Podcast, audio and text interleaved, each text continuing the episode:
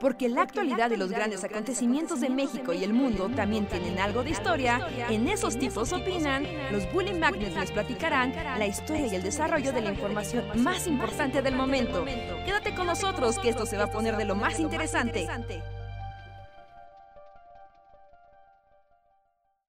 Hola, hola a todos y todas, bienvenidos y bienvenidas a este ultra, ultra tardísimo podcast y probablemente uno de los más breves que tendremos, pero no podíamos evitarlo, lo siento, estábamos viendo los juegos, eh, las nominaciones de los videojuegos del año.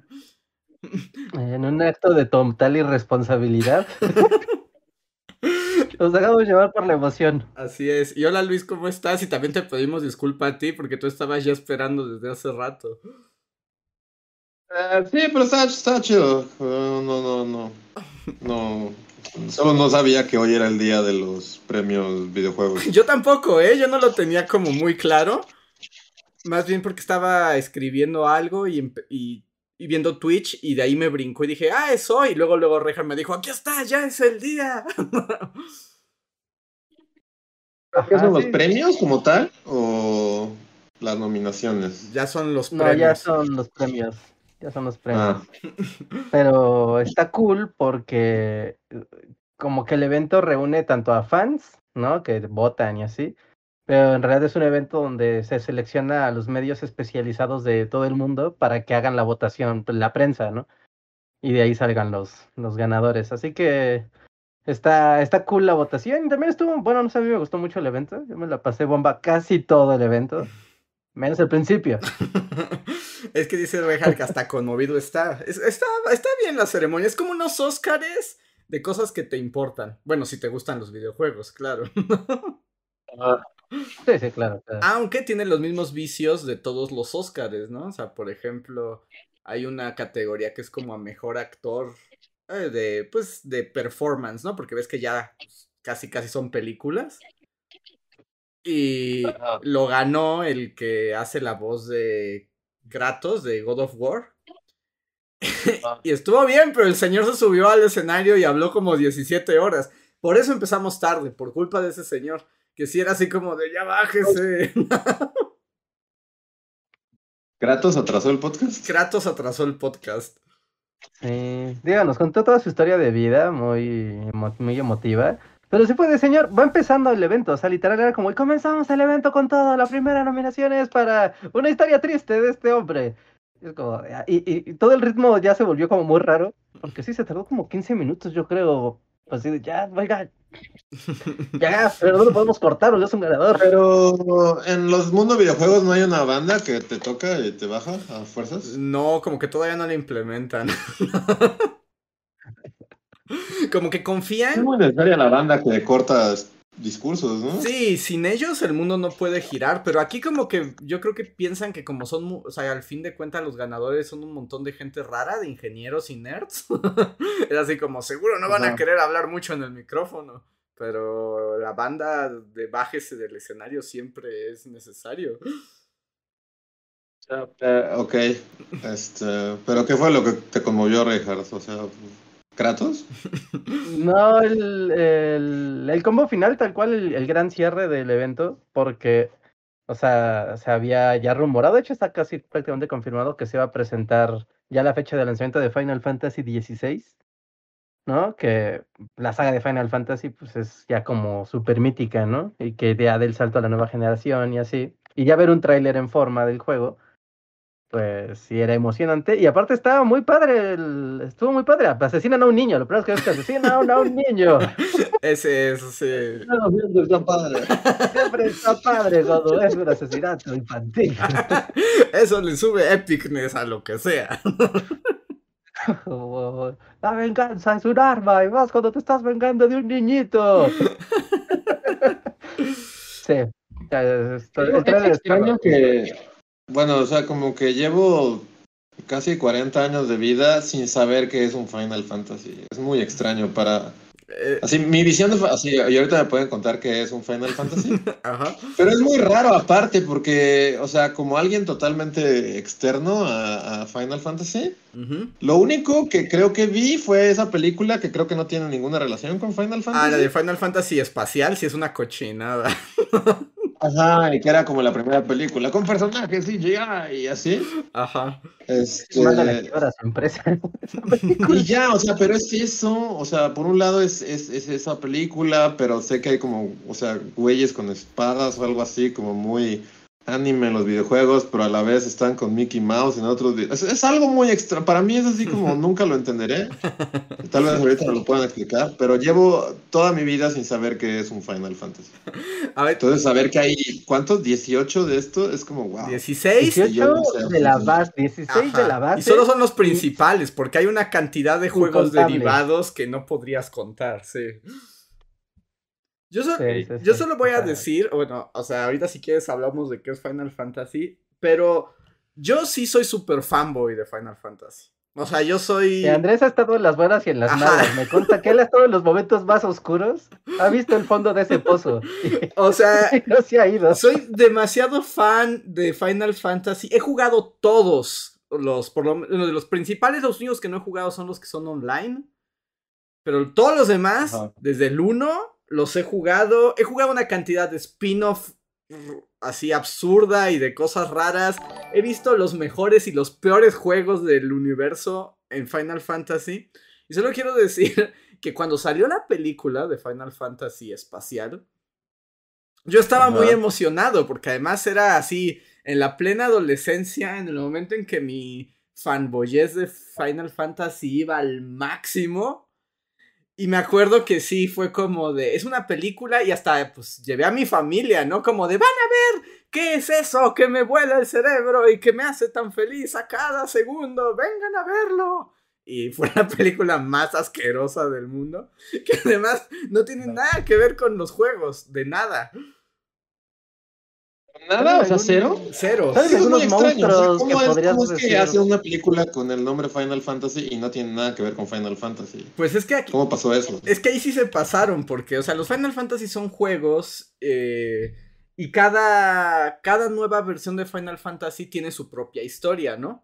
Y algunas son como muy medievales, otras son como muy cyberpunk, o sea, como que cambia, ¿no? Y cada edición es lo mismo, o sea, es una historia nueva, pero tienen elementos comunes, ¿no? O sea, hay monstruos que son comunes, eh, personajes, y, o sea, hay referencias que dices, todo esto es Final Fantasy.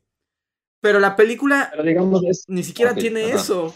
Creo que nada más la nave se llama Bahamut o algo así, pero es así como todo lo que tiene que ver con Final Fantasy. ahí viene el Bahamut. Ajá, de ahí viene, ahí, de ahí viene mi... Ajá, es como te digo, es que yo era el fanboy más grande del mundo. Tantas cosas que estoy descubriendo. o sea, es como... A ver, pero entonces, o sea, ¿pero cómo? O sea, ¿es, es un mismo universo? Digamos, es como si dijeras, es el universo Star Wars y, y es como historia dentro del universo. O sea, o hay personajes... o- o- que- No, es que es, que es ¿No? raro, o sea, porque son como dentro de la misma cosa, pero el tiempo-espacio es completamente diferente siempre. Es que estoy O sea, pensando... no, no hay, hay- manera de que ¿No hay algo parecido a eso, así como en el cine o en la televisión, como para que... Porque sí, se- es difícil explicárselo. Ah, Sí, es muy extraño, sigo sin entender qué es, o, o como, qué los une, digamos, aparte de las... Porque si las criaturas son las mismas, entonces es el mismo universo, ¿no? No, porque son como, tienen los mismos nombres y las mismas características, pero son distintos en cada universo de cada historia. Diablos. Es que es difícil de explicar, estoy pensando como... Bueno, Es como si quisieras hacer el mismo dibujo una y otra vez, pero siempre te va a salir diferente. Pero en realidad estás haciendo el mismo dibujo. lo adaptas. más bien. Haz de cuenta, a ver, creo, es que podrían ser multiversos, ¿sería esa la palabra? Ándale, ¿no? Como de, de hay diferencias, Así pero como. O sea, es que hace- como personajes que... Sí, digamos que lo que los unía originalmente era que, pues, los, este, los primeros Final Fantasy los escribía el mismo equipo, ¿no? O sea, el mismo escritor, los mismos artistas. Pero haz de cuenta que tienes el- un, mismo, un mismo crew, así, pero que cada vez que hace un juego le hace una historia nueva, pero utiliza referencias también del anterior. Es que, ah, ¿cómo lo explico? ¿No hay algo así en el cine? Estoy pensando, pero es que en el cine debe haber, a ver, una saga que haya durado demasiado tiempo, pero cada emisión sea una historia diferente. Es como, bueno, no sé, es un mal ejemplo, es un muy mal ejemplo, pero, por ejemplo, como los cuentos de los hermanos Grimm, que los cuentos en sí son inconexos entre todos ellos, pero podrías entender que todos habitan en un mismo universo común. No, no necesariamente, no, no, no, necesariamente, porque eso es otra, cosa, ¿no? Porque solo son cuentos populares en un mismo libro. Ajá. Sí, sí, sí. O no hay personajes que hayan saltado de un Final Fantasy a otro, y sea, como este fue muy como el, lo vamos a... Como el universo de Pixar, que en realidad, pues, parece que todo está habita en un mismo universo, pero en realidad nunca se conecta nada con nada en tiempos y espacios. Pero de alguna manera te da a entender que es el mismo lugar. No, no, no, mira, más bien yo creo que... No, porque Pixar nunca te da a entender que es el mismo lugar. Más bien, mira, aquí me dan un ejemplo que creo que es más apropiado, pero no sé si también tengas la referencia. ¿Alguna vez viste o al menos supiste cómo funciona esta serie de American Horror History? O sea, esa serie es como de terror, pero cada temporada es una historia nueva. Pero el estilo y algunas cosas se mantienen en todo para que sepas que pertenece al mismo universo, aunque cada historia, cada temporada es un universo diferente. entonces realmente lo que lo conecta son sus creadores, digamos. Ajá, sus creadores. Sí. Sí. Y el estudio, ya en este caso, porque ya ni siquiera son los mismos creadores. No, ha habido. Son tres, tres directores principales, ¿no? De Final Fantasy a lo largo de su historia. Ajá. Que de repente le toca a uno o le toca a otro y dices, ah, esto es muy distinto.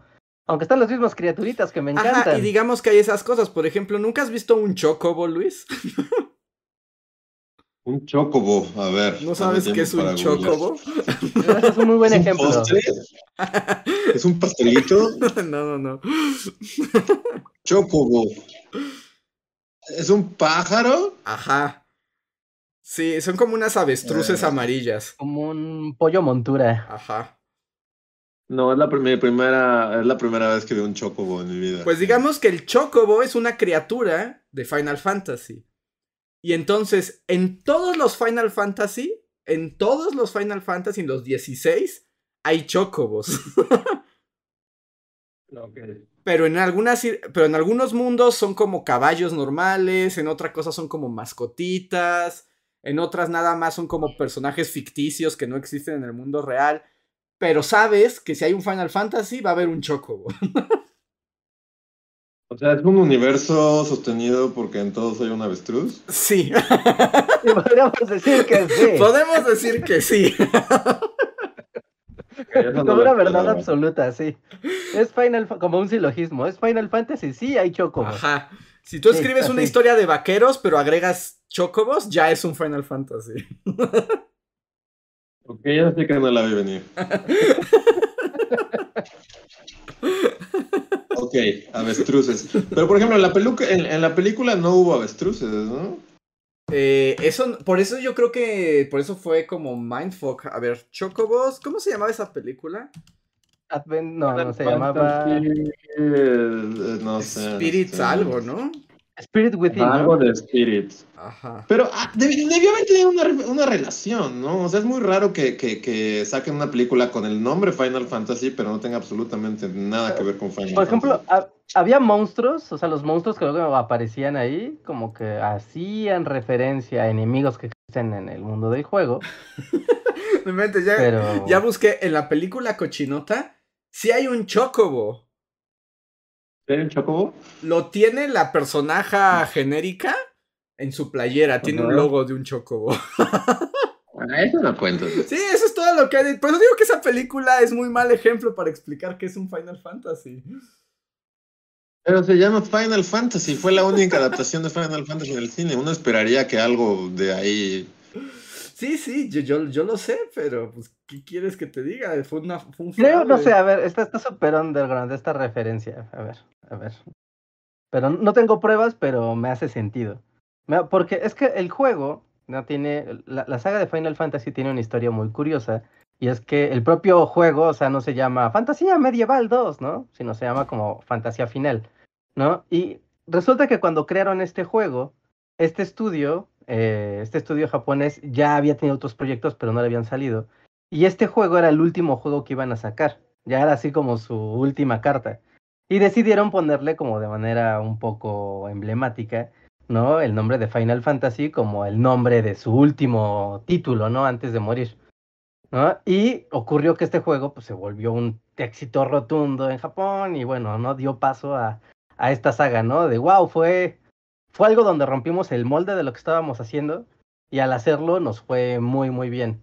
Entonces tal vez al momento en que esta empresa, que siempre se dedicó a los videojuegos, quiso dar el salto al mundo cinematográfico, con una tecnología que en su momento seguramente la gente de 2000 era recordará, que Final Fantasy cuando apareció era como de el CGI, los computarizados. Sí, sí, fue lo que empezó con de, ya no se necesitarán actores, las computadoras lo harán todo. No, esa era su cosa de la película de Final Fantasy, ¿no? Que era como un golpe así en la mesa, ¿no? De la tecnología llegando al cine. Y tal vez el hecho de ponerle Final Fantasy no hacía referencia al contenido de los videojuegos, sino como a ese, ese tipo de, de alma, ¿no? De decir, este es como un salto al vacío para ver si nos sale algo muy bien.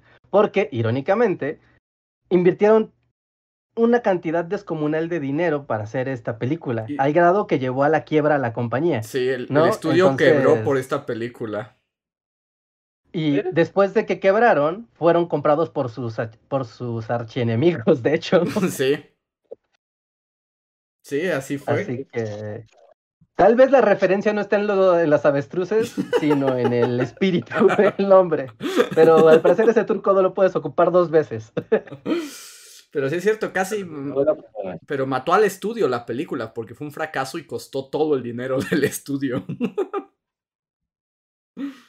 Ok. Este, otra pregunta. ¿Por qué aparecen con Mickey Mouse y el pato Donald en. Oh, eso ah, bueno. Está más jodido.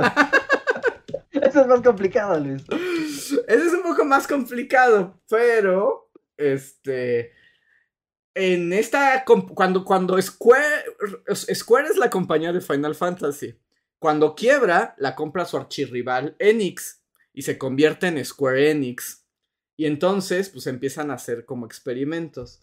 En esta nueva compañía hay un japo loco que se llama Tetsuya Nomura que es un güey super edgy y le gustan las historias ambiguas que no se entienden, pero que son muy cool. Y entonces hizo el proyecto Kingdom Hearts, ¿no? Que yo no sé, o sea, es esas cosas que hoy en día con todo el mundo del copyright, no, no puedes explicar cómo pasó. Pero el güey eso dijo, quiero hacer una historia bien edgy y emo y acá super al final luchas con Dios como en anime. Pero ¿qué les parece sí hay personajes de Disney y personajes de Final Fantasy. y en algún momento que jamás podremos explicar, la ciencia no, no podrá explicar nunca, alguien le dijo, vas. Aprobado. Bueno, hay una explicación para eso, porque, o sea, ahorita uno ve a Disney y ve como esta mega empresa gigantesca y la la la, ¿no? Pero estamos hablando de qué, 2002? Estaba, Era cuando estaba quebrando Disney. ¿No? Disney estaba en camino a la quiebra, todavía no, no, estaba, no tocaba fondo, pero venía de esa racha de películas que nomás no terminaban de ser completamente rentables. Y al parecer les pareció una muy buena idea que previamente Disney ya había hecho videojuegos muy exitosos, ¿no? Y había trabajado con estudios japoneses, particularmente con los estudios de Capcom. ¿no? Donde había sacado juegos como, bueno, juegos de Mickey Mouse, ¿no? Desde, desde el NES o del juego del Rey León, el juego de Aladdin, ¿no? O el juego de Mousescape, Mousescape, que también fue un éxito de ventas. Es un gran juego. ¿no? y, y, que son muy buenos, o sea, que son muy buenos y que aparte fueron muy rentables. ¿no? Y yo creo que de ahí llegó como la propuesta de Japón de queremos hacer un videojuego con una saga que es una garantía de éxito, que es Final Fantasy, y mezclarla con personajes de éxito que son los de Disney. Y pues Disney en la necesidad de encontrar un producto muy rentable y Nomura con la necesidad de hacer una marihuanada, pues, pues salió, ¿no? Y salió algo como muy extraño que ahora tengas a a Tribilín y a el pato Donald aventando bolas de fuego. Y peleando con, Con un Sephiroth. niño- y peleando con Sephiroth de Final Fantasy. Ajá, peleando contra un güey que es como un ángel. y al final le enfrentas a Dios. Pero fue por eso. Y, y pues cua- cuajó. Y Kingdom Hearts también se volvió un súper éxito, ¿no? O sea, un éxito gigantesco. Al grado de que ya las últimas entregas de Kingdom Hearts eh, han tenido problemas con Disney porque Disney ya es la super empresa y ya no quiere prestar a sus personajes. Y cambió totalmente la, la, la manera de trabajar de la empresa. ¿no? Una vez que prácticamente quebró y se reestructuró y la, la, la, ¿no? Ya hacer esto de te presto franquicias y decir, mira, vamos a poner que Aladdin esté junto con, eh, no sé, ¿no? Junto con Aeris y estén corriendo mientras suena el soundtrack del Rey León a la vez. No es como, güey, no, o sea, no, eso no puede pasar. ¿no? Y- Y cosas más Pero- pero locas, sí. ¿no? Por ejemplo, en el último Kingdom Hearts, literalmente Disney es así como, ¿quieres seguir usando a Mickey Mouse? Pues en, cuando se estrenó Kingdom Hearts 3, estaba pues Disney lanzando Frozen. Y le dijo, pues mira, está bien, pero le tienes que dedicar un mundo completo a Frozen. y van a tener A ver que... cómo le haces Ajá. tu mundo marihuano de cierres y cuero, pero tú me metes Frozen. Ajá. Y básicamente hay una versión de la película Frozen completa en ese videojuego, con las canciones y todo. Pero hay como una, o sea, hay así como una manera, digamos, eh, así, lo podrían explicar así sucintamente por qué, por, o sea, que, por qué Disney, o sea, por qué, por qué está Mickey ahí, Eh, en la, en, el- en la historia, digamos, en la historia como, o sea, o, o- es que funciona. de qué trata el los juego. misterios de los videojuegos. O, sea, es que hay, bueno, hay dos respuestas, la respuesta diegética y la extradiegética. La extradiegética es porque este vato, Tetsuya Nomura, dijo, quiero a Mickey Mouse. Sí, sí, sí, o sea, ya entendí la extradiegética, o sea, pero en, en la diégesis del juego, ¿por qué está el pato Donald ahí? Porque él es el rey, ¿no? Del mundo mágico. Ajá. El portador de la llave. Eh, espada, la ¿no? historia, que digamos que esto puede ser como un Final Fantasy, es una historia como en sí misma. Lo que cuenta Kingdom Hearts es que el universo está unido por el poder del amor, ¿no?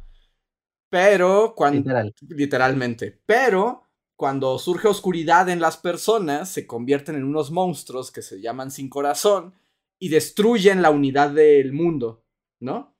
Y entonces, cuando em- lo que hacen es que en este universo hay multiversos, literal. O sea, este o sea, Aladino existe en su mundo, la Bella y la Bestia existe en su mundo. Pero cuando la oscuridad este, se sale de control, los mundos se conectan y no deberían estar conectados. Entonces, la Bella y la Bestia pueden conocer a Aladino y eso está prohibido. Entonces, hay un elegido, que es como el que tiene la llave espada, que es una cosa mágica que con el poder del amor lo que puede hacer es restaurar el orden al universo. Y Mickey Mouse, Mickey Mouse es el rey del mundo de Disney, que bueno, es un mundo en sí mismo, y es el portador de la espada, llave.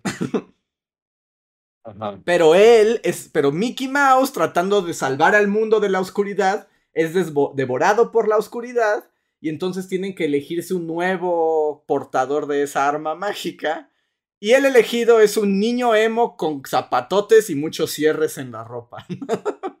Quien será escoltado por el pato Donald y Goofy. Ajá. Para salvar al mundo. Básicamente ahí déjalo, porque se pone muy extraño todo lo que va después. Pero deja, ahí, ahí déjalo. Digamos que eso es como la base. Si ustedes buscan en, en internet así Kingdom Hearts lore o historia completa, van a ver videos que duran así 6, 7 horas de gente tratando de explicar todas las interconexiones locas que hacen. Y tienen sentido, o sea, de hecho, tiene sentido. Porque ese juego, en esta manía de Nomura de hacer una historia compleja y profunda, ¿no? O sea, sacó un juego de PlayStation 2. Cool. Sacó otro juego de PlayStation 2, ¿no? Kingdom Hearts 2. Cool. Y después empezó a sacar juegos en cuanta plataforma se pudo, a vida y por existir por el hombre, donde explicaba pequeños pedazos del resto de la historia, ¿no? Y entre el Kingdom Hearts 2, que es un juego de PlayStation 2, a Kingdom Hearts 3, que es un juego de PlayStation 4, pasaron prácticamente, ¿qué? ¿10 años? Más, Reja, yo creo que. ¿No? Como 10 12, años. 13 años. En- y en ese inter salieron juegos para celular, ¿no? juegos de aplicación, juegos que se quedaron atrapados en Japón y todos trataban de conectar cositas que faltaban en la historia. Y al final, en el tercer juego, se supone que ya aterriza, pero para que tú entiendas qué pasó en medio, tienes que ser multimillonario para y internacionalista para tener consolas de todos lados y poder jugar pues pues todo eso, ¿no? Al grado que hay un pues casi casi, ¿no? Es como par- parte de la cultura de los videojuegos, ya, ¿no? Como burlarse un poco de los nombres de los juegos de Kingdom Hearts, porque tienen nombres muy extraños. O sea, empezó como Kingdom Hearts 1, va, Kingdom Hearts 2, después Kingdom Hearts 2.1, después Kingdom Hearts 2.2, después Kingdom Hearts 2.2 HD Remix, después H 2.1 más 1.1 más HD Remix más no sé qué demonios. Y es muy raro darle seguimiento a...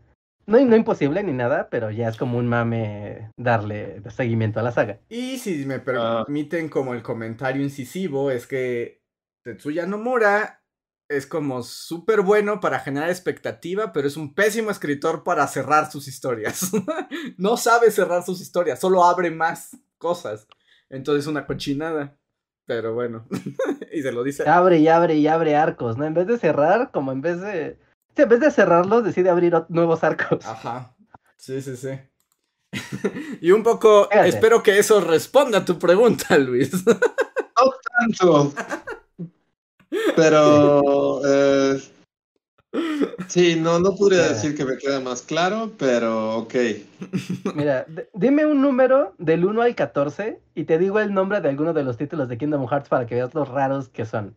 Cualquier número, del 1 al 14. que no sea el 1 o el 2. 12. 12. Sí, que no sea el 1 o el 2. 12. El, el- el que no sea tampoco el 12 porque es el Kingdom Hearts 3. 9. Que no sé tampoco Nueve. 9, porque No, el Kingdom Hearts 9 se llama Kingdom Hearts X Black Cover. Eh, va antes del 2, va antes del 3, va después del 2, nadie lo sabe. No, nadie sabe nada. Y además ya va a sacar uno nuevo. No tiene ningún sentido, pero esa es la Kingdom explicación Hearts 158 entre 2. de por qué Mickey puede existir con los personajes de Final Fantasy. Ok. Es una anomalía del tiempo y del espacio, porque hoy ya eso no puede existir. Y es muy feo, porque la neta está muy chido que en el universo de Kingdom Hearts. Y hoy ya es el copyright el que no permite que pues eso pues siga. O sea, imagínate, el- en el nuevo Kingdom aparece el mundo Avengers. No, querían que en entrara, proyecto, pero ¿verdad? no lo permitieron. Querían, Sí, ¿verdad? Se quedó en proyecto. la gente quería que saliera el mundo Avengers y el mundo Star Wars, pero no pasó. ¿No? Porque igual, licencias, ¿no? Pero en cambio tenías el mundo Frozen y tenías el mundo... Piratas del Caribe, Piratas del Caribe, ajá. con Johnny Depp. O sea, pero, pero el mundo, digamos, los personajes, o sea, no tienen nada que ver con la película de Frozen, ¿o sí? Son los personajes de Frozen. Y cuando entras al mundo de Frozen en Kingdom Hearts, vives la película de Frozen. Pero además están Sora, que es el niño emo, con Goofy, Donald y criaturas de la oscuridad. Ok. Porque un poco, Wow. la, un poco la, din- No, pues wow. un poco la dinámica del juego es que el niño emo y, y Goofy y Donald van viajando de mundo en, de Disney en mundo en Disney. Y cada vez que llegan al mundo de Disney, un poco lo que juegas es la película de Disney, pero sumada con esta historia extra de la oscuridad y la gente sin corazón y así. ¿no? Como con esta contaminación que invadió el mundo de, Ajá. de, de esa película. Que es una gran idea, está bien padre. Sí, es una fantasía como de niño con su caja de juguetes. Ajá. Solo que millonaria. Solo que cuesta millones de dólares. Ah, ya vi al dude con zapatotes, ok. Este, Ratatouille también está, o sea, Pixar también entra dentro del mundo. Ah, sí, y ah, el rata- lo podías invocar para pelear. Estaba el mundo Toy Story. Es muy raro ¿no? pensar que esto existe. O sea, es como Disney es como lo más copyright del mundo, ¿no? ¿Por qué esto existe? No entiendo. Por eso, porque cuando hicieron el trato la primera vez, Disney estaba quebrando. si hubiera sido el Disney fuerte, lo que sea. nunca hubiera ocurrido. Pero Y, ah, ok, una última Sí, pregunta. sí, ¿Qué tiene que ver esto con Final Fantasy? O sea, ¿este personaje emo estaba en Final Fantasy? Ah, eh, antes? es que, es que agárrate, porque en estos mundos de Disney también están personajes de los otros Final Fantasy. De todos los Final Fantasy que existen de entonces para atrás. O sea, de como ocho juegos. O sea, existen ahí. O sea, por ejemplo, el protagonista de Final Fantasy VIII le enseña a pelear al niño zapatotes. ok. porque YOLO, porque, porque tenía las licencias y podía... Es eso. Imagínate, es un niño con su caja de juguetes que tiene juguetes de todas las películas que le gustan. Ajá, y puede hacer, puede abusar del y copyright. puede abusar del Y no copyright. Ajá, eso fue lo que hizo esa, esa serie de videojuegos. Ok. Ok. Bah, siento que acabo de tomar un curso así de economía. Yo- Ah, cuando, cuando hablas con la banda que sabe de Final Fantasy a fondo o de Kingdom Hearts a fondo, sí te quedas como de, güey, esto es una maestría. O sea, esto neta, el nivel de conocimiento y nerdez que se requiere para comprender todo esto es, es profundo, ¿eh? Es complejo, sí, es- muy, muy complejo. pero para ya no llevarlos al mundo de esta completa extrañeza que están poniendo en el chat, imagínense que alguien llegue ahorita al podcast. voy a leer sus superchats porque este es un podcast breve, entonces voy a darle a sus superchats algo de prioridad. Víctor Hugo Martínez nos dice, mis alumnos de biología de la prepa se saben la canción de las castas y no gracias a mí, sino por ellos. Me voló la cabeza en la mañana. Y por supuesto que la puse en clase y todos cantamos. Saludos, se les quiere, bullies. Wow. Yeah, está increíble. Muchísimas gracias, Víctor, por contarnos esto. Y qué alegría que todos se la sepan y que hayan cantado como uno mismo. Sí, es muy raro que esa canción así trascendió. Creo que, o sea, hay gente que la sabe sin saber que es Bully Mango. Ujú. Sí, sí ocurre. Sí. De hecho, ya hay gente, bueno, o sea, bueno, ya me topé, por ejemplo, con la situación de gente que no sabe qué es Bully Magnets, pero cuando les enseñas dicen, ah, por supuesto, he visto estos videos, y es así como, ¿y nunca se Ah, preguntaron sí. cómo se llamaban? ¿No se han suscrito? El canal ese. pero, Pero qué chido. Sí. pero muchísimas chido, gracias. Muchas gracias. Xenometal Seno dice, Elden Ring fue juego del año. ¡Woo! Se lo merecía. Sí, se lo merecía. La neta, sí. Sí, era el juego Sí, del neta, año. sí. Sí. Sí, la neta, sí. Yo estaba muy enojado que todo le estaban dando a God of War. Y dije, le están dando todo a God of War para darle al Elden Ring al final, ¿verdad? ¿Verdad? Y sí, pero Elden Ring, yo estoy de acuerdo. Con todo y que a mí me gusta mucho God of War, aunque no he jugado el nuevo. Pero Elden Ring sí es el juego del año. Porque más God of War ya habíamos visto y esto es algo único. Es algo que no se había visto. Está um, artísticamente está increíble. Como aventura está increíble. Como videojuego está increíble. ¿No? Si eres un chico de arqueto medieval que quiere dibujar cosas, ahí están todas las inspiraciones que necesitas para dibujar lo que tú quieras. Hay demonios, gárgolas, castillos, brujos, eh, soldados, reyes, eh, hombres lobo, todo. Todo el, el catálogo de monstruos El, hechos y por hacer. el diseño de arte de ese ahí. juego es impresionante. Es impresionante y está bien viajador. Sí. Yo solo sí, sé sí. que God of War es. Ya lleva un buen rato, ¿no? Sí, sí, sí, es que este es... Y. Ahora es como padre soltero. Ajá, sí, sí, exacto, exacto. Es una buena forma de... Es como el mismo juego de antes, pero ahora es padre soltero. Un padre soltero enojado. sé. Solo sé que Kratos es un padre soltero y ese es mi conocimiento de God of War. Sí. Sí, sí, sí. Eso es correcto, es acertado. Es acertado. Es muy, muy, muy acertado. Sí, ¿no? porque aparte God of War, el anterior era como papá soltero con un niño. Y ahora God of War 2, papá soltero con un adolescente. sí, sí, sí. César Costa, God of War, así. ¿Y es, es un buen padre, Kratos? Sí, sorprendentemente. ¿Es un buen padre o es un padre severo? Es un padre severo, pero justo de eso se trata el primer juego de Kratos padre soltero. Es como de.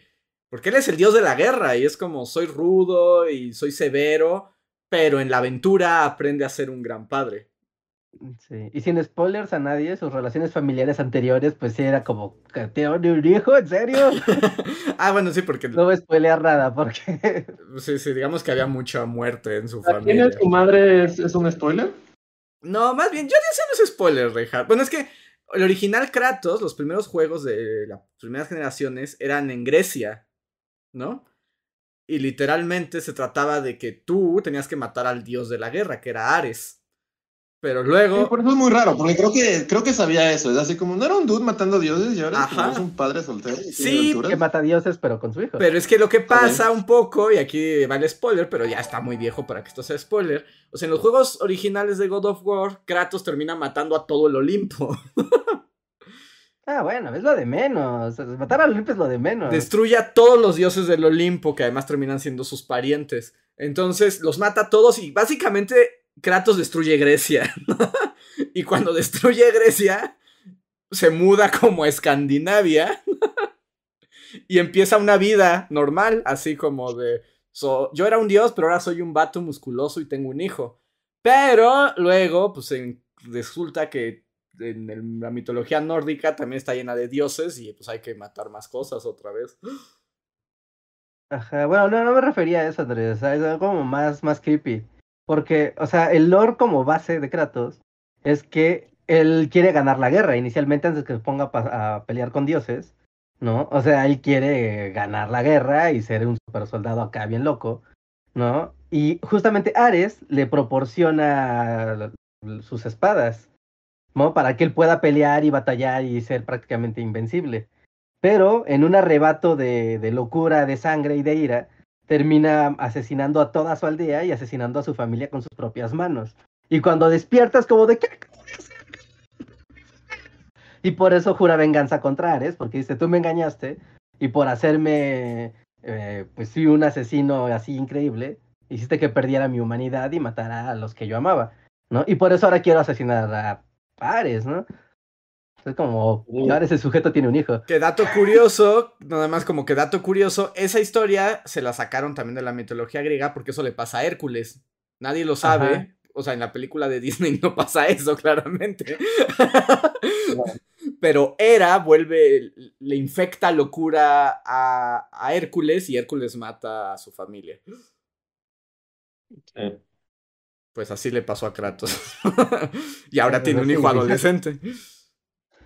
O sea, pero ese hijo adolescente solo llega así como, o sea, ¿o quién es? Es como se salvó de que lo matara y, y- y se escapó. No, ya No. pasa todo y después tiene un hijo. Con ya otra con- mujer ya. en, Ah, en Dinamarca o algo así.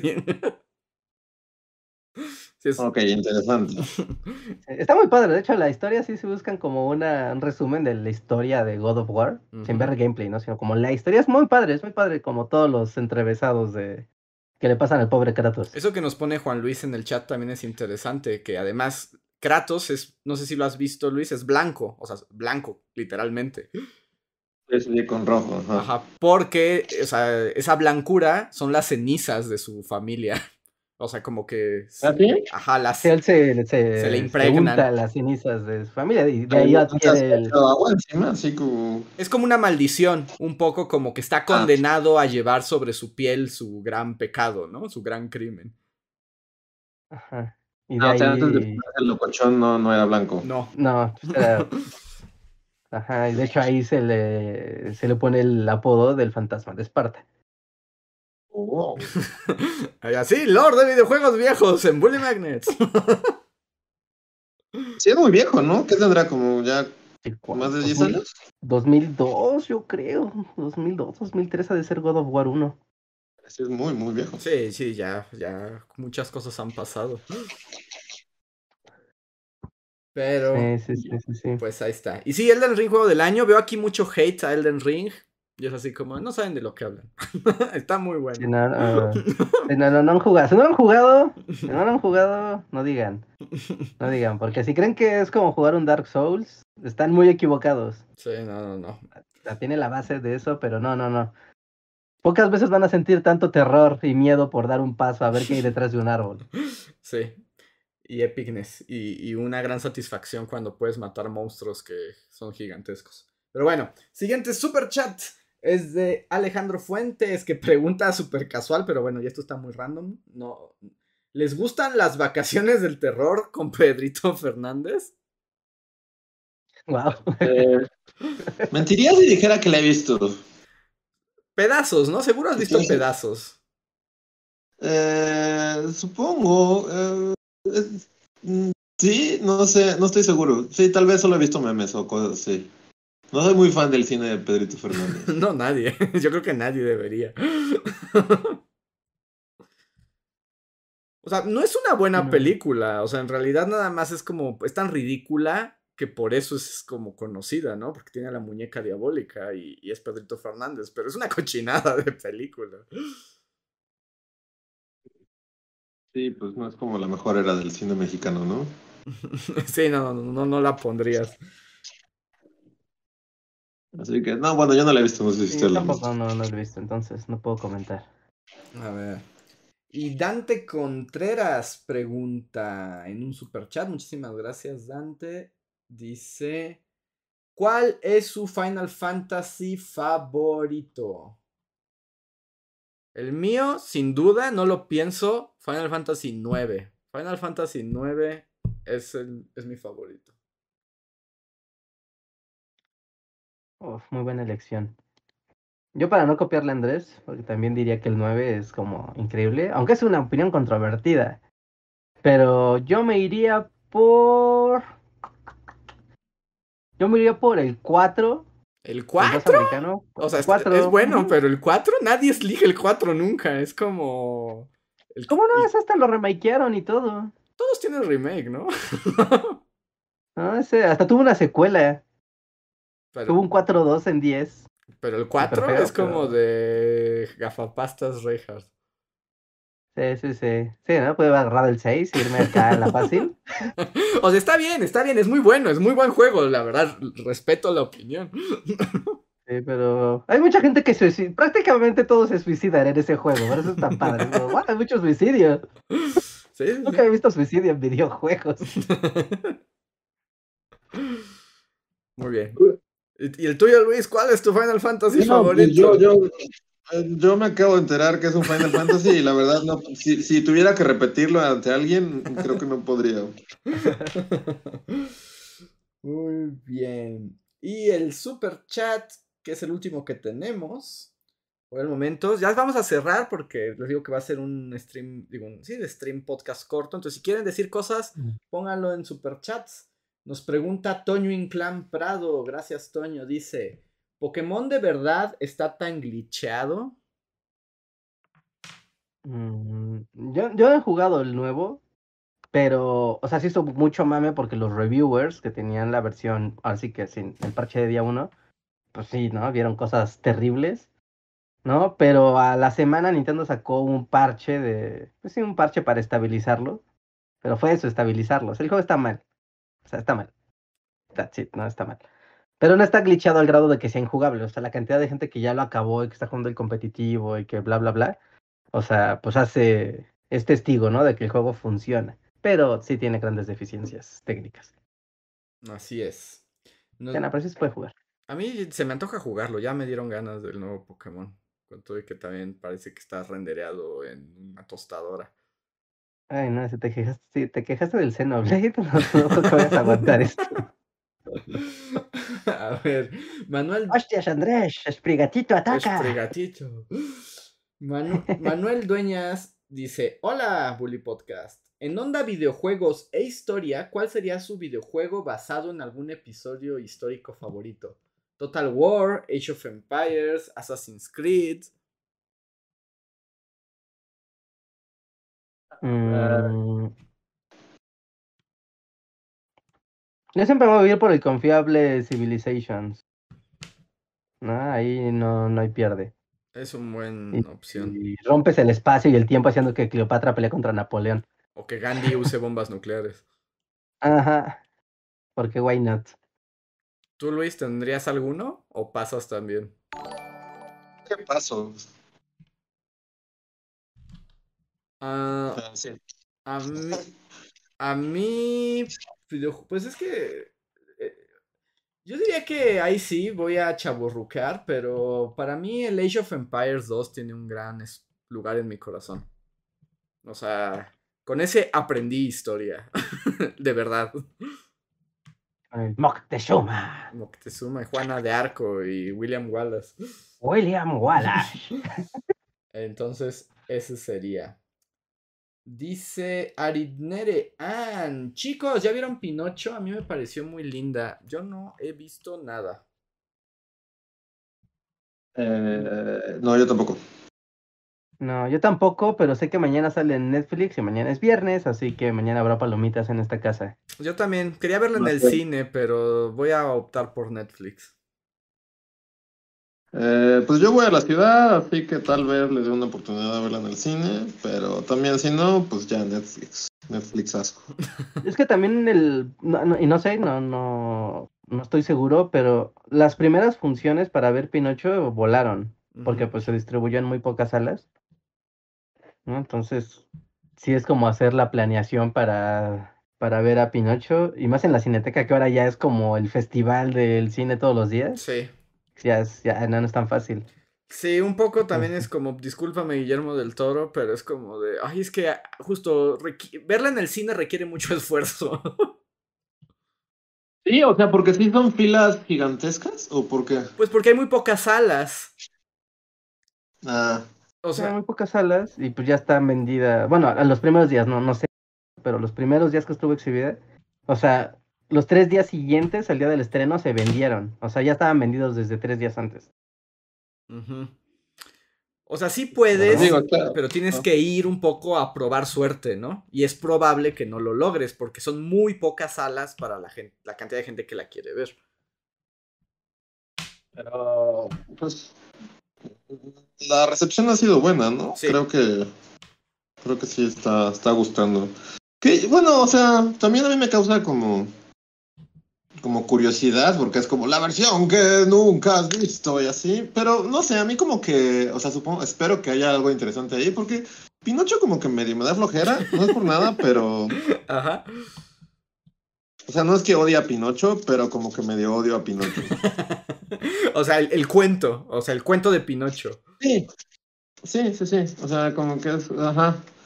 Y pues va, pues vi la de Disney de niño y así, pero nunca fue mi favorita, y de ahí en fuera creo que todas, o sea, ¿No te gusta? todas las adaptaciones de Pinocho, no, hay, hay unas cosas bien horrendas, ¿no? Este, la vida es Ajá, bella, Roberto Benigni, en eso estaba pensando, esa es una pesadilla, es una pesadilla de película. Ajá, creo que gran parte de mi odio a Pinocho viene de Roberto Benini. Y eso que, o sea, no vi la película, pero solo él, así como ver fotos de él, así como, ¡ay, Pinocho, mamma mía! Este, como que, no sé. Además es muy rara porque es un poco como Pinocho Chavo del 8, ¿no?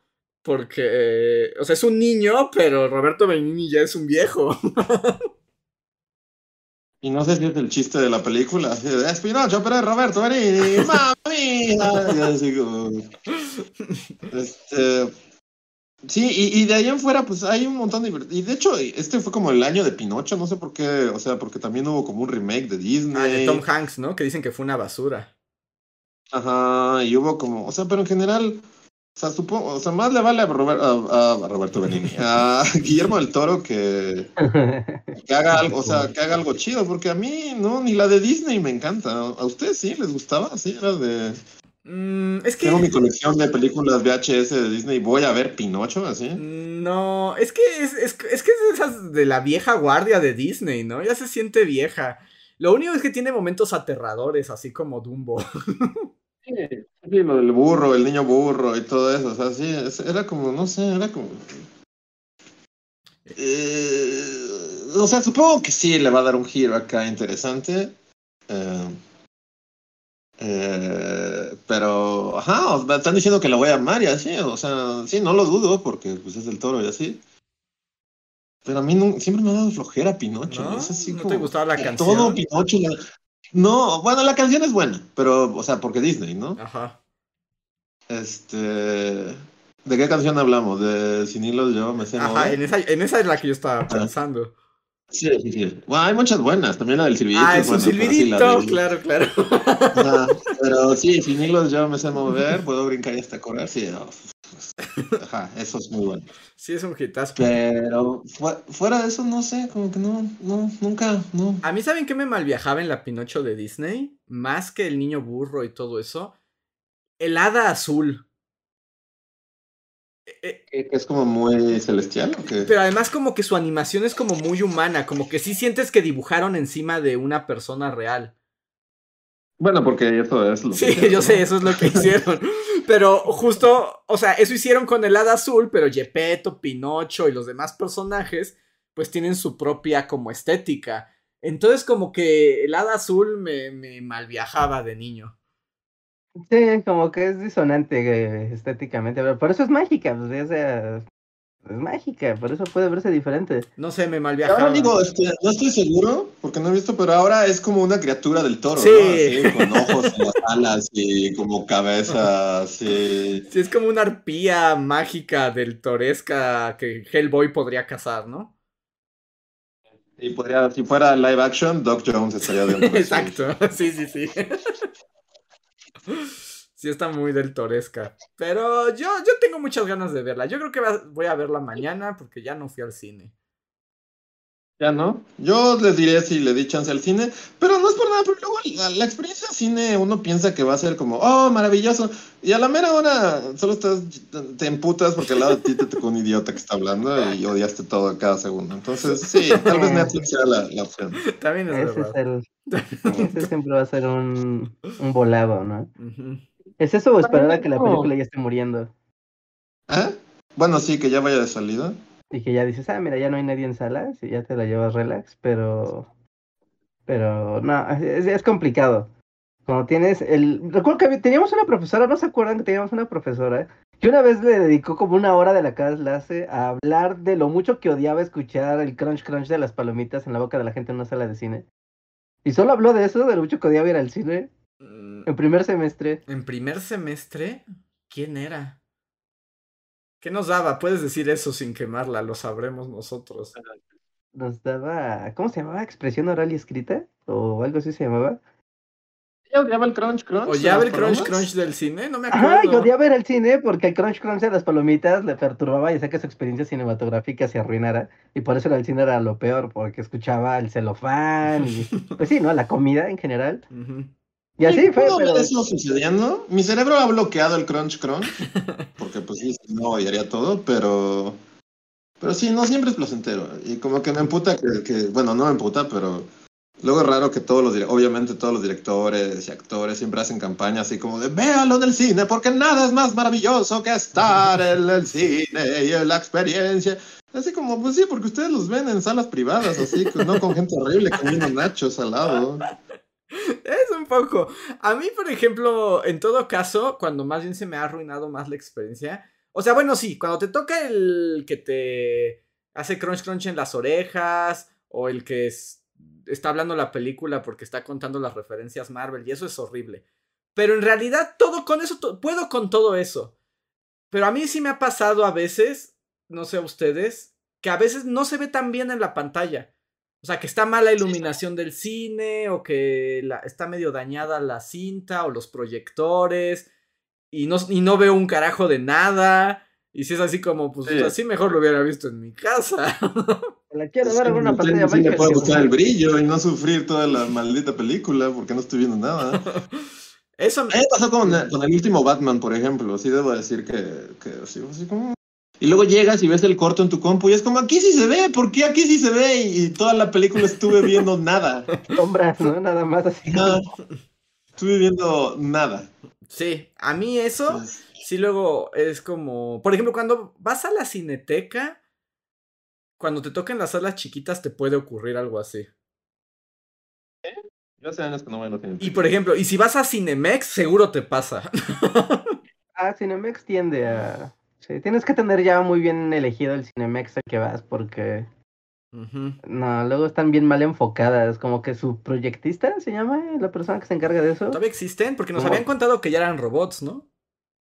Pues esos robots no están bien. Alguien tiene que calibrar los robots, ¿no? Supongo. Ujú. O sea, no es lo mismo proyectar, eh, no sé, Encantado, Encantado, Encantado, la nueva de la última Disney, Encantada, ¿no? Que Ah, Encantada, encanto, encanto. Encanto. Ajá, Coco Colombia. Sí, no es lo mismo proyectar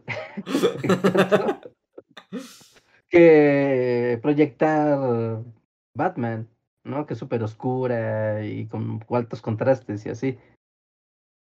Y ahora. vamos a ir con un fotoscopio, Rotos. con un aparato de fotometría Ajá, para para- decir, esta esta pantalla exijo ver al gerente. Hay varias películas que se, que, se, que se arruinan así. Pero bueno, ya que estamos hablando de cine, estamos llegando al final. Tengo que hacer la pregunta. ¿Van a ver Avatar Pitufos Azules en el agua 2? No, no creo. Tal vez pase, pero no va a ser por mi propio pie. Porque ahorita todo el mundo es como, lo máximo, James Cameron sorprende de nuevo. Pero yo me quedo con cara de, ¿realmente está buena? ¿O es como cuando me dicen que Black Panther está buena y que tengo que ir a verla? No. Seguramente es como Black Panther. No, no voy a ser Black Panther. No, no jodas. No. No. Qué despropósito de tiempo. o cuando la gente decía, la nueva de Spider-Man es lo mejor que le pasó al cine y ahí voy de estúpido. Y era una cochinada enorme. ¿Lo mismo es con Avatar o realmente sí estará buena? Este, pues del, del toro, justo hablando de, de- del toro, Ajá. del toro tuiteó que hace mucho no veía una película tan película como esta película, porque hay muchas películas, pero no todas son tan películas. Como, Mm, ok. Aunque Bueno, una buena película. no quiero hablar mal de Del Toro, pero o sea, entiendo también que haga eso, porque James Cameron fue de las personas que lo ayudó cuando secuestraron a su papá. Eh, sí, justo iba a decir eso y dije, no, pero está- ya, ya, ya es tarde y no- es, no- es- es mucho explicar chisme, pero sí. sí, sí, si alguien te dio un millón de dólares para liberar a tu papá de los narcos satánicos, pues, pues sí, yo también diría que está bien chida su película. sí, sí, sí. Pero. O sea, y no lo dudo, no, no dudo que visualmente sea así como, oh Dios mío, el agua nunca se ha visto como agua en el... Pero a mí como que eso no me importa realmente, no sé. A mí tampoco me importa la O sea, parte que- técnica. ¿Es, me, va, ¿Me va a contar una buena historia y bien contada? Esa es la pregunta. Porque Avatar 1 también no. la vendieron como que era la maravilla tecnológica, pero era una Pocahontas mal contada. Y es así como de... Quiero que sea una buena película. Me vale gorro si el 3D se te mete en los ojos y puedes sentirlo. Este, sí, sí, no, yo, yo, yo debo decir que no, nunca, o sea, por más que me dicen, yo no sé distinguir entre buen CGI y mal CGI, es así como para mí, o sea, no me importa. Entonces... Y no es por nada, pero estaba viendo como cachos de, de Avatar, la Avatar que vimos. Y Tal vez sea yo que de nuevo, o sea, para mí algunas cosas, o sea, puede que esté diciendo aberraciones, pero según yo se ve bien chafota. Se ve chafota. Yo también diría que se ve chafota. Eh, envejeció mal esa película. Fea, o sea, como que todo es muy azul y muy fosforescente. Pero y- también recuerda que, o sea, si tú ves esa película en un- una pantalla normal, o sea, y la ves como la verías cualquier otra película, la vas a ver mal porque esa película fue pensada para verse en 3D y recuerda que el 3D tenía ese como voy a oscurecer la imagen, ¿no? Entonces como que eso te daba que los colores que son muy chillantes cuando los ves sin los lentes 3D, como este todo es, o sea, hasta los árboles no se ven verdes, se ven como fluorescentosos. Ujú. ¿no? Y la gente azul no se ve como azul como en la piel, sino como si irradiaran el azul, ¿no? Pero creo que es porque está pensada para que lo veas con la tecnología de los lentes que oscurece la imagen y entonces ya sé que la veas, digamos, con una calibración adecuada. Pero si la ves solo en una pantalla, pues la vas a ver sí o sí mal. Y yo voy a decir algo que también tal vez no le guste a James Cameron, pero la estética de Avatar es muy fea, ¿no?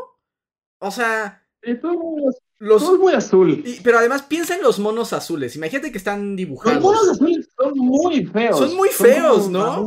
O sea, Qué pinche raro creado en la mente de James Cameron. o sea, es, me parece una estética terrible. O sea, es como, nadie encuentra eso atractivo más que James Cameron. Y, y también es como de, ay, estos monos otra vez están horrorosos, no quiero. Y además ahora hay bebés, ¿no? Y se ven más feos. Eh, no sé, y, y como que no hay nadie con sobrepeso en esa civilización. Todos son como esculturales y súper esbeltos. Es como, neta, nadie, no hay un gordo. No, no engordan, así como al llegar a la, a la edad adulta, tercera edad. Sí, No, todos son super, hasta Sigourney Weaver es como súper escultura. Es como que para James Cameron, no sé, está bien que tengas un fetiche con los hombres gato azules, pero un gordito feo en el fondo, no sé, algo. Que, o sea, todos son así como, oh, todos tenemos un cuerpo súper estilizado. Es como, debe haber un gordo. Debe haber un gordo en Pandora. Quiero ver un, un, Un Navi. ¿Cómo se llama? Chobinavi. un Navi. Chobinavi. Ah, un Navi gordo. Sí, sí, sí. Ajá. Un chobinavi. Quiero ver un chobinavi ahí sentado y comiendo chingaderas. no- Comiendo no surfear tiburones y este. No sé, trepar. o sea, to- todos son como. No sé, me cagan. Me cagan los navíes y me caga esta. Y, no como que todo su mundo, así como natural, surfeamos tiburones, es como una fantasía como de hippie californiano, ¿no? Como ese que come Ah, chía y hace Ajá. yoga en las mañanas y solo come sí. probióticos y así. Como que ese es el mundo que quieren. Ajá. Me niego a volver a Pandora, James Cameron. No me vas a llevar a Pandora de nuevo. Así como, ya lo veremos, Luis, ya lo veremos. Ya lo veremos. Va a venir así personalmente a sacarme de mi caballo. Va a llegar con uno de esos dragones libélulas y te va, no te va a arrojar a una sala de cine. Te va a atar como naranja mecánica. Verás todo, todo. Además seguro va a durar cuatro horas. Tres horas. Dura tres horas y quince minutos. ¿Tres horas quince? Bueno, Sí, que ya se volvió como el nuevo estándar, ¿no? Yo ya cada vez que voy al cine, sí es muy raro ver una película con el clásico hora y media. O sea, no, no digo que esté mal, pero con dos horas creo que es suficiente para contar yo, o- o- bueno, o- Dos horas. la normal es como casi dos horas, ¿no? Casi dos horas. O sea, una, una hora cuarenta y cinco está muy bien. Hasta dos horas es como, ok, está muy bien. Pero ya cada vez es más dos cuarenta y cinco, tres, tres diez. Y, y no, o sea, Yo también digo que depende mucho la... irlandés, no veo por qué ocupar tres horas de mi vida. También... Yo hasta diría, el irlandés, así como, Scorsese, puedes bajarle a tus, a tus... Él era Don Dolfini, Jubilini, y le dieron un tiro en la cara. Y es como, no sé quién es nadie en esa película. Y no voy a recordar nada cuando acabe. Y, y Robert De Niro se ve muy raro.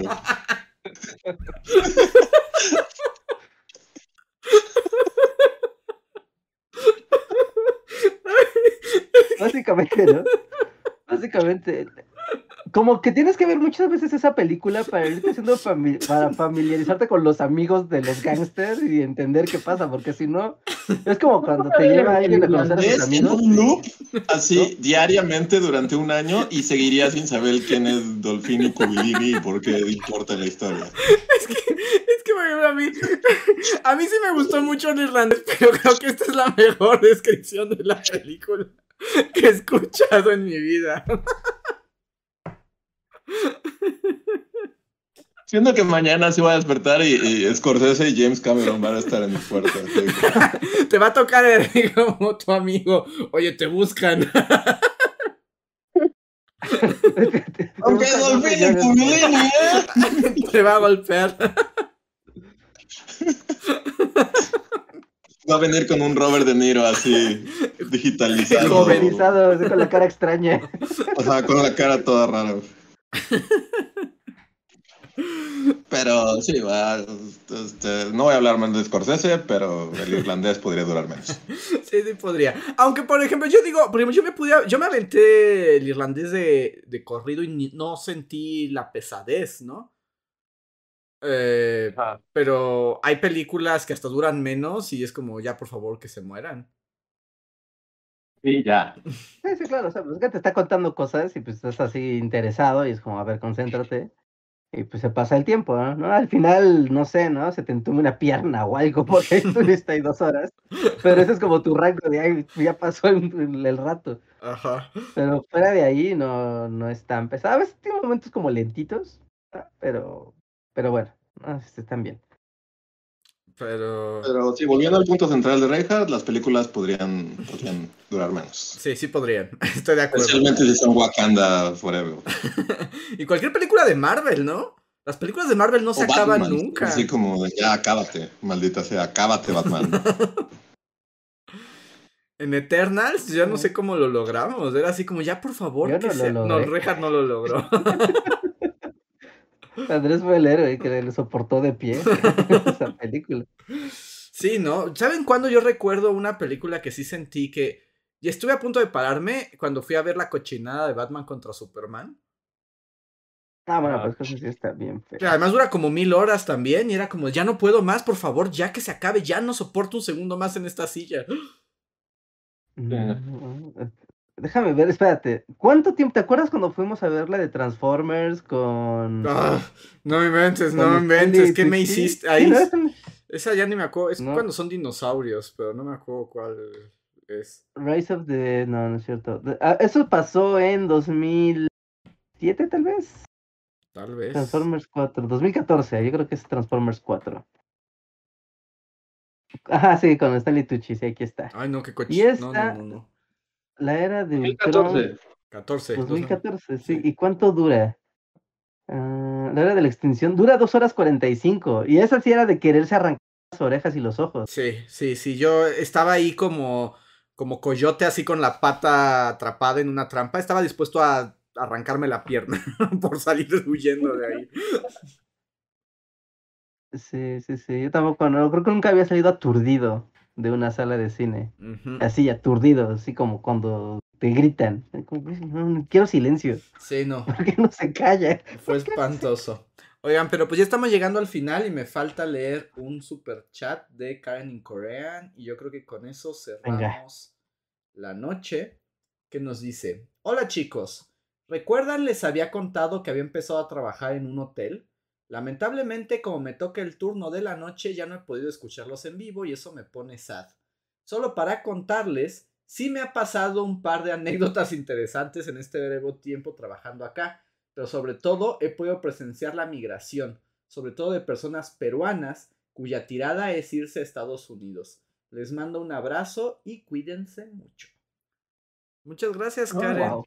Y saludos, que te vaya muy bien trabajando en el hotel y después nos contarás con detalle esas anécdotas. Esas anécdotas, ¿no? Sí, pero es cierto. O sea, si van a la central camionera, a cualquiera de las centrales camioneras de aquí de la Ciudad de México, es increíble ver que además del flujo habitual de, de la gente que va y viene o que está esperando, ves a mucha gente que sí, ¿no? Que es de Centro, Sudamérica, que utiliza la central camionera como pues base de refugio, ¿no? Lo que está esperando, lo que sea que siga, ¿no? O juntar dinero para tomar un camión que los lleve a la frontera, o que les manden dinero, o lo que sea, pero es que es claro, ¿no? Que, es, que esa gente no está esperando de a que se hagan las 10 para que llegue su camión. Es como, estas personas llevan aquí días, al parecer, aquí adentro de, de, pues, de la central camionera, pues, esperando. Así que eh, no dudo que en los hoteles, ¿no? Y, y que están en, las, en la Ciudad de México se vea mucho ese fenómeno de familias o grupitos. ¿no? Que, pues sí, que, que, que ese es su modo de operar. Es muy fuerte verlo. Y luego explotó Perú, pero ya no tenemos tiempo de hablar sobre eso. Está bien de LOL. A ver, pero tenemos un super chat de Toño Inclán Parado que dice: Ya sé que Luis no lo verá, na- no verá nada con gorilas, aunque creo que más bien se refería a mí, pero ¿les emociona la película de Guerra de Bestias? Este, Sí, el que odia a los gorilas es Andrés. sí, creo que más bien era contra mí, aunque no odio a los gorilas. Y no sabía que iba a haber una película de Guerra de Bestias. Sí, lo acaban de anunciar. Pero es Michael Ay, Bay igual, ¿no? ¿Va a estar Michael ¿Cómo? Bay también? No sé.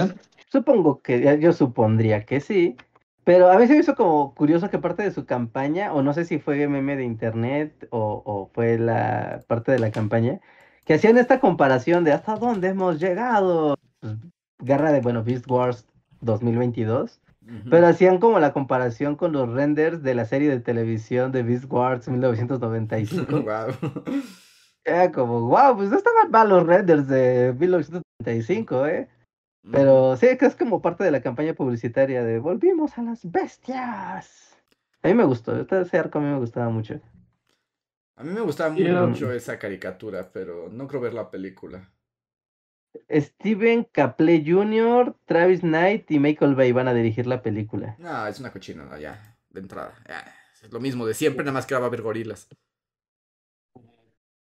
Bueno, la guerra de bestias, si se pelean por las chispas, ¿no? Y así. Oye, Jared Malcolm Bay, del- ¿cuándo ha pasado algo, algo, lo que sea, en esas películas? ¿Cuándo ha habido una trama? No existe. Déjame soñar. No, no es cierto. El único director que va a estar en esta, no, perdón, me equivoqué. No, es Travis Knight. Al parecer. No sé ni quién es ese. No sé quién es. No, yo tampoco. El güey de Transformers. Ah, Muy bien. Pues entonces, ahora sí es momento de partir. Les debemos el poscotorreo. Hoy fue un podcast raro y breve.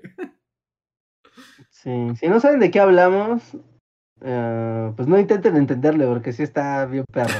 ya, Este, así como, ni siquiera los invitas a que lo intenten. Les iba a decir, vayan a ver los Game Awards, pero fue como de no, no. Eran momentos bien raros. No, no vayan a verlos. Si no les gusta, mejor ni lo intenten. Para que vayan a ver a la botarga de Crash. Ah, no, no. Qué, qué- qué- qué raro todo. Pero bueno, ya nos vamos. Muchísimas gracias a todos por esperarnos hasta estas horas. Somos los Bully Magnets y nos vemos para la próxima. Solo van los créditos y ya de ahí cortamos. Bye. Bye. Síguenos en Facebook, Twitter y YouTube con el usuario Bully Magnets. También suscríbete a nuestro podcast en iTunes y en la app de Mixler para tener lo más nuevo de nuestros contenidos siempre a la mano. Deja tus comentarios, suscríbete, compártenos con tus amigos y recuerda, Bully Magnets, donde la historia en verdad es divertida. La segunda de Creed.